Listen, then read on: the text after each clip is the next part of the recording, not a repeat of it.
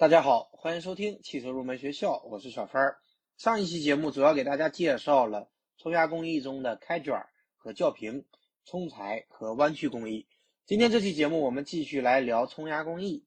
首先来说一下拉伸工艺，拉伸也叫做拉延，这个工艺是利用拉伸膜将冲裁或裁剪以后得到的平板坯料制成开口空心件的一种冲压方法。拉伸是冲压生产中应用最广泛的工序之一。汽车车身覆盖件的主要生产工艺就是拉伸。拉伸膜的主要零件有凸膜、凹膜和压边圈。在凸膜的作用下，坯料在凸膜断面和压边圈之间的缝隙中变形，并被拉进凸膜与凹膜之间的间隙里，形成空心零件。用拉伸工艺可以制造出形状复杂的筒形、阶梯形、锥形、球形、盒形。和其他不规则形状的薄壁零件，如果与其他冲压成型工艺配合，还可以制造出形状更加复杂的零件。拉伸件的可加工尺寸范围相当大，从几毫米的小零件到尺寸达到两到三米的大型零件，都可以通过拉伸的方法来制成。因此呢，拉伸工艺在机械、汽车等行业中得到了广泛的应用。在汽车上，典型的拉伸件儿。包括汽车车身的覆盖件和油底壳等等。然后我们来说一下拉伸过程中的质量问题。在拉伸过程中的起皱、材料厚度变化以及材料硬化现象，都容易导致工件的破裂，是拉伸工作不能顺利进行的主要原因，还会致使产品报废。因此呢，必须特别加以关注。我们分别展开来说。首先来说起皱。在凸圆的整个周围产生波浪形的连续弯曲，这种呢就称为起皱。起皱时，工件材料翘曲成波浪形，从而影响材料的流动。起皱严重时，由于起皱后材料不能够顺利的进入凸凹膜之间的间隙，而使拉伸件被拉破。起皱是拉伸中产生废品的主要原因之一。防止起皱的主要措施有以下几个：第一个呢是采用压边圈。利用压边圈将坯料压住，坯料被约束在压边圈与凹膜平面之间，限制了坯料在厚度方向的自由起伏，提高了坯料在拉伸过程中的稳定性，从而可以避免起皱现象的发生。但是，采用压边圈对拉伸过程也有不利的一面，由于压边圈的压力增加了危险断面的拉应力，使拉伸变形更加不利。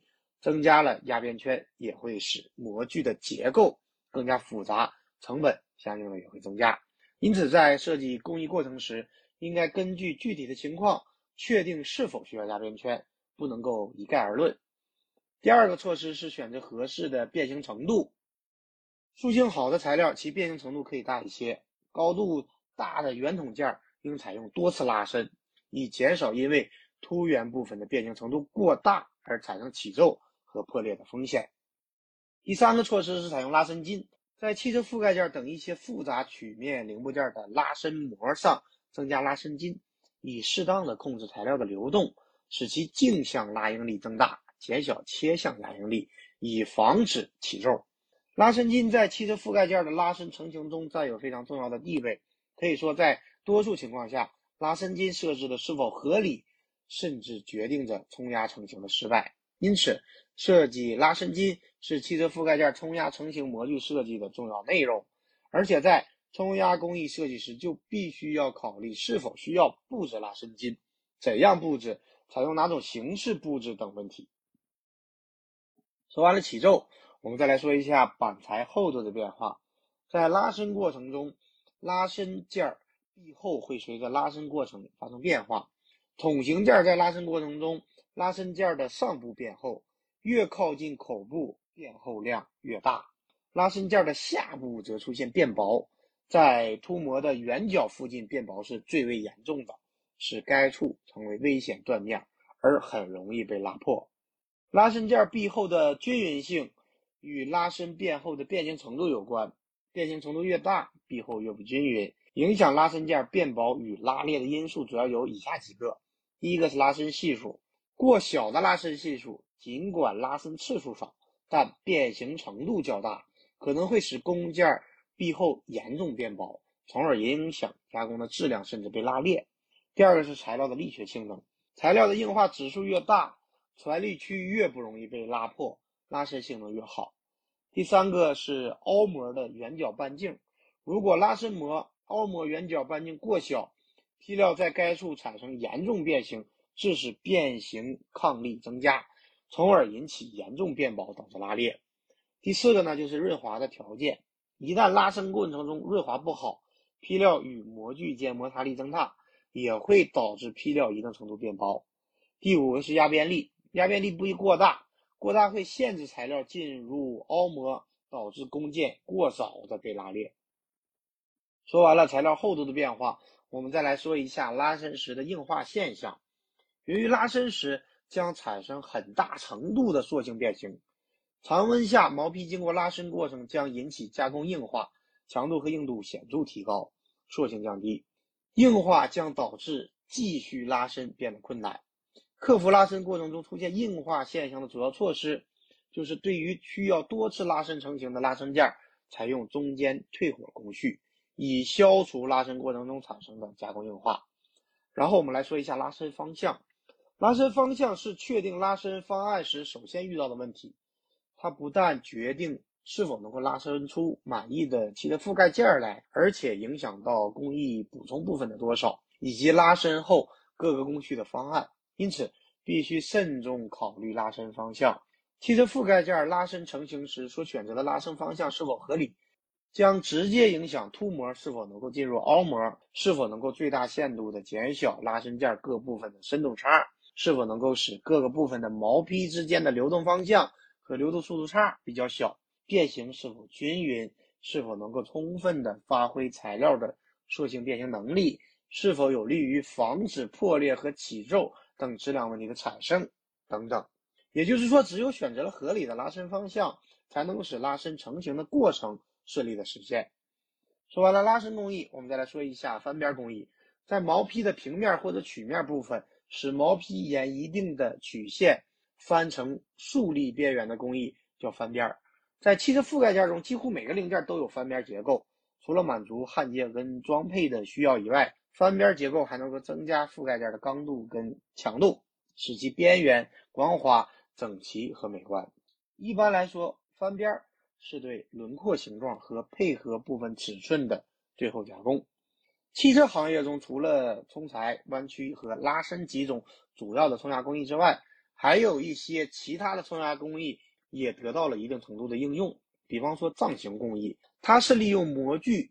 使空心坯料在直径方向上局部扩张的成型工艺，称为造型。造型可以在压力机或液压机上进行，也可以采用其他的专门的造型的装置来完成。比方说汽车发动机的带轮，很多企业采用液压造型制造而成。除了造型，还有缩口工艺，它是通过模具使筒形或者管形零部件口部直径缩小的加工工艺，叫做缩口。那么到这儿呢，关于汽车的冲压工艺就给大家介绍完了。实际上，汽车上的覆盖件都是通过我们讲过的这些工序，根据需要进行排列组合而得到的。下面我们来讲两个汽车覆盖件冲压的实际的例子，方便大家更好的理解。第一个例子，某一种车型的翼子板的冲压工艺。翼子板是遮盖车轮的车身外板，该零部件存在多处翻边跟冲孔，且翻边跟冲孔不在同一平面。不能一道工序冲压成型，因此该零件的成型工艺大致是这样的：第一道工序落料，落料工序中将毛坯料冲裁出与零件相仿的形状，有效的保证材料在拉伸工序中均匀的流动，同时提高了材料的利用率。第二道工序是拉伸，拉伸工序中除了正确的布置拉伸筋和增加工艺补充外，还应该将翻边的形状。预先在拉伸工序中压出。第三道工序是修边和冲孔。修边冲孔工序中，冲修去零件所有的边儿，并冲所有上表面的孔。第四道工序是整形翻边冲孔。该工序中将拉伸工序中压出的形状翻出，并在另一边中同时冲孔。第五道工序是翻边冲孔。该工序中将未翻到位置的边翻出。并冲出剩余的孔，所以整个翼子板的成型工序大致是可以分为落料、拉伸、修边冲孔、整形翻边冲孔和最后的再次翻边冲孔。第二个例子，我们来说一下某一款车型的发动机盖的冲压工艺。发动机盖是最醒目的车身件，是消费者经常要查看的部件之一。它的冲压工艺，第一步是落料，在该工序中将毛坯料冲裁成矩形件。第二步是拉伸工序，将上一个工序的材料拉伸成型。第三步是修边冲孔工序，修去零件所有边儿并冲上表面的通风口。第四步是周围翻边和通风口翻边，最后是前后翻边，这样就完成了发动机盖的冲压工艺。好的，以上就是本期节目的全部内容。下一期节目我们继续来聊汽车制造工艺学的专题。感谢大家收听今天的汽车入门学校，我们下期节目再会。